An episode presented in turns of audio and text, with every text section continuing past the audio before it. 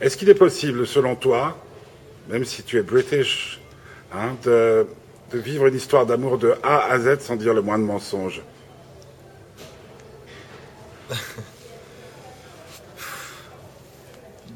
Sans dire le moindre mensonge.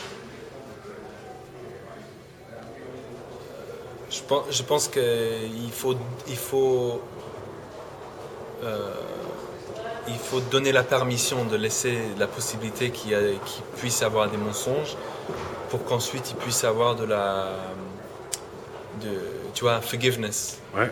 Que quelqu'un Du peut pardon. dire du pardon, voilà.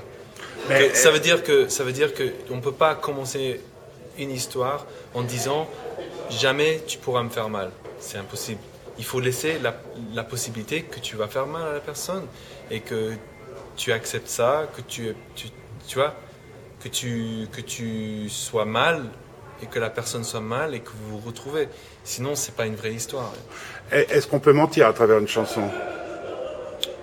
Euh, je- je- Non, je pense pas. Une chanson, c'est comme un, c'est comme si tu prends un- une photo de de, de- de cette pièce. C'est, elle- est ce qu'elle est.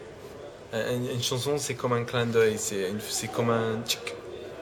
Il y a ce qu'il y a dedans à ce moment-là. C'est avec le temps que ça pourrait devenir un mensonge.